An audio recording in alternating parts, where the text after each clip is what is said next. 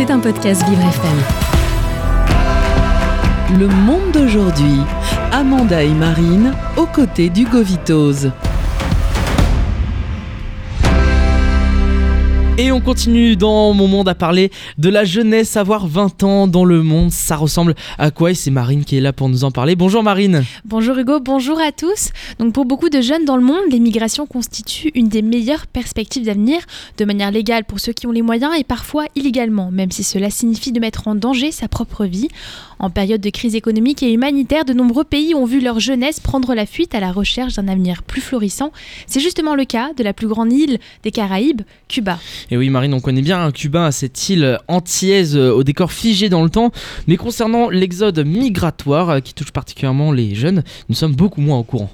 Eh bien, exactement, sur cette île connue pour ses habitations coloniales et ses rues pastel, plus de 225 000 Cubains, en majorité des jeunes, ont émigré entre 2021 et 2022 vers les États-Unis, et c'est un record.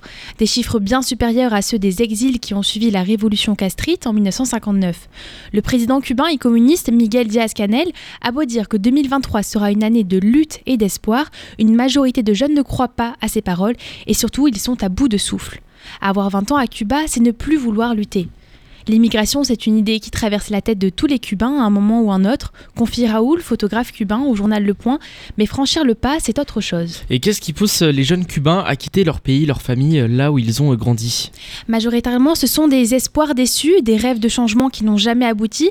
Avoir 20 ans à Cuba, c'est avoir connu l'arrivée de l'Internet mobile en, seulement en 2018. Cette avancée leur a permis d'élargir leur horizon et de s'ouvrir sur le monde. Mais entre-temps, une des pires crises économiques depuis 30 ans a surgi, amenant avec elle une réforme monétaire, un manque de nourriture, un manque de médicaments et des coupures d'électricité à répétition. 80% des besoins des Cubains sont importés et les crises mondiales liées à la pandémie n'ont vraiment pas arrangé la situation. Et vers quel pays, Marine, les jeunes Cubains se tournent euh, pour construire leur avenir?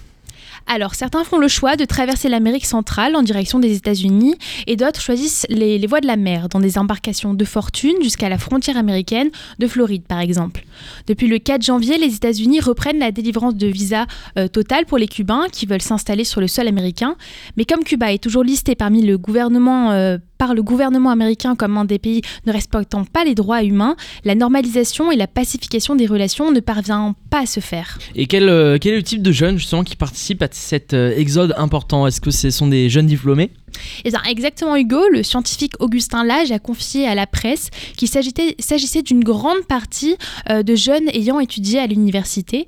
Mais en n'écoutant pas les cris de sa jeunesse, le gouvernement cubain se prive de jeunes intellectuels ayant étudié et qui pourraient relancer le pays et son économie.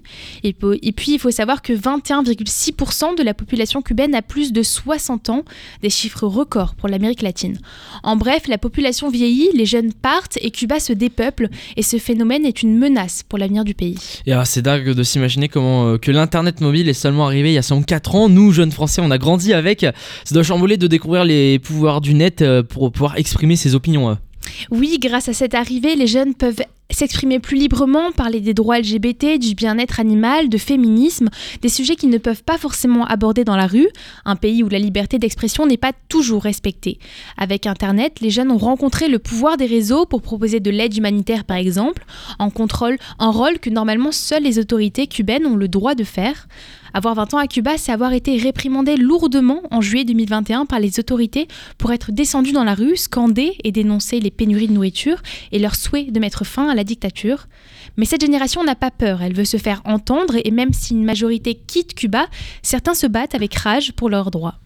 Au pays de la Révolution, des petites avancées pour les libertés et les droits de chacun arrivent progressivement. Le mariage pour tous est légalisé, tout comme la GPA, et ce sont des nouvelles qui font plaisir, n'est-ce pas Hugo? Oui, ça fait vraiment très plaisir d'entendre euh, ces nouvelles positives de votre part, euh, Marine. Euh, merci beaucoup Marine, on vous retrouve demain dans mon monde pour parler à nouveau de avoir 20 ans, comment ça se passe dans d'autres pays. Merci beaucoup Marine. Avec plaisir, à demain Hugo. C'était un podcast Vivre FM. Si vous avez apprécié ce programme, n'hésitez pas à vous abonner.